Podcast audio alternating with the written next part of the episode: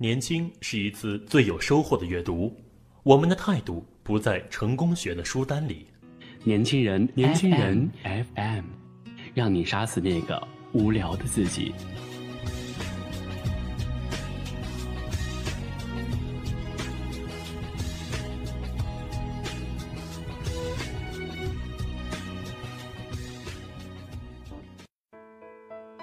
奔命路上。你会亲手埋掉自己的梦想吗？那日跑到北京电影学院，一连看了十六个电影短片，印象最深刻的是伊朗电影《岩人》。伊朗电影向来朴素，难得可贵的是呢，伊朗导演更关注人内心遗失的美好，故事的寓意更为丰富。自从小鞋子以后呢，我早已成为伊朗电影的忠实粉丝。短片《言人》只有短短的十七分钟，没有一句台词，只有一个绝望的男人在一旁用低沉的声音娓娓道来：“我多么渴望美好的生活，每一天都能看到阳光，绿色的植被，那种生命的力量。可惜，我就出生在这盐场，也只能守护着这片盐场。我的女儿不能理解我。”就像我不能理解父亲一样，会有一天他会理解我吧？就像我理解父亲一样。但我希望他在理解我之前就已经离开了这片盐场。这是命运的安排，我无法抵抗。盐人出现的人只有一对父女，他们从未离开过盐场。男人自称盐人。岩人也有梦想，他喜欢艺术，曾用盐巴制作了许多画艺术品。除此，他还拍了一些短片。他把这一切摆在空无一人的盐场地，却无人问津。每当风吹起来，他就格外伤心。或许我的生命只能属于这盐场，我把它们装在一个口袋里，我。被囚禁在这盐城里，有人把他的作品带到了遥远的地方。据说，外面世界的人很喜欢他的电影，也有人邀请他去领奖。于是，他经常接到一些包裹，这些包裹来自远方，他从不打开它们，就像他从不去领奖。喜欢打开这些包裹的却是他的女儿，这个九岁的漂亮的女孩。并不稀罕父亲获得了什么奖项，他只关心那些奖杯，那些金色的小人。他把他们当作朋友，和他们说话打闹，却从不理睬父亲。男人觉得这些金人是自己的荣耀，女儿却觉得这不过是一个玩具。伤心之余，男人决定把这些荣耀都埋葬了。他走了很远。在遥远的地方捡来了几棵枯树，因为炎帝无法生长植物，他如获至宝地把枯树拉到炎帝，把奖杯一一埋了起来。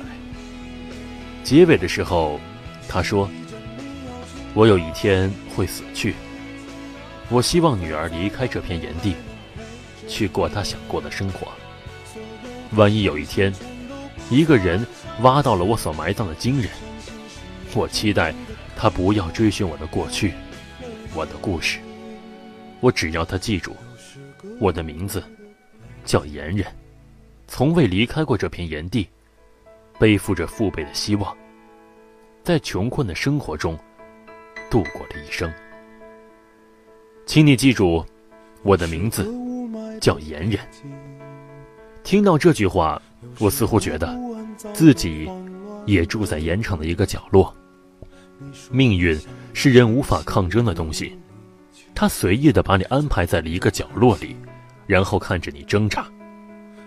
这让我想到了一个姨妈。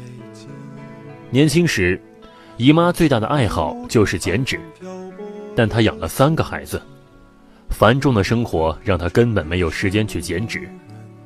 每当夜晚带孩子们睡去，她就开始织毛衣，然后拿毛衣去换钱。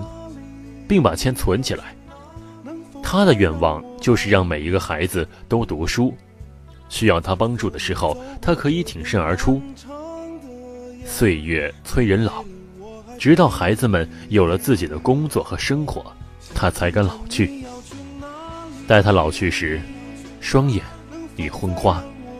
他拿起剪刀，想去尝试爱好，在一个午后，却发现自己的双手颤抖、浮肿。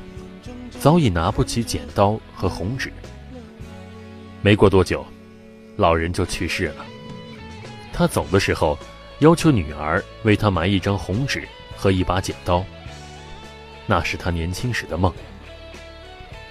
遗憾的是，儿女们举行葬礼时，因过于操劳，遗忘了他最后的话。只有小女儿，在他每年忌日，都会带来一把剪刀和红纸。我知道，很多人都有自己的爱好，但繁重的生活，我们如同傀儡，日复一日的行走，不过是想为了活下去，而无法带着享受生活的心态，轻松的走下去。有时觉得，自己或许就是一条河流，走过山川，不是为了看风景，而是只能顺势而为。有时觉得，自己或许就是一朵白云，走过天空，不是为了站得更高，而只能随风而行。但河流有它的初心，云有它的故事，只是岁月闲淡，无人倾听，他们也不再说。你奔走的路上，有你的负重而行。但别忘记，即使只是一个言人，可以埋掉自己的奖杯，别埋掉梦想。如果你想关注更多的精彩内容，请搜索微信公众号 “youth 一九八一”或直接搜索“年轻人”。我是主播富达，我们下期再见。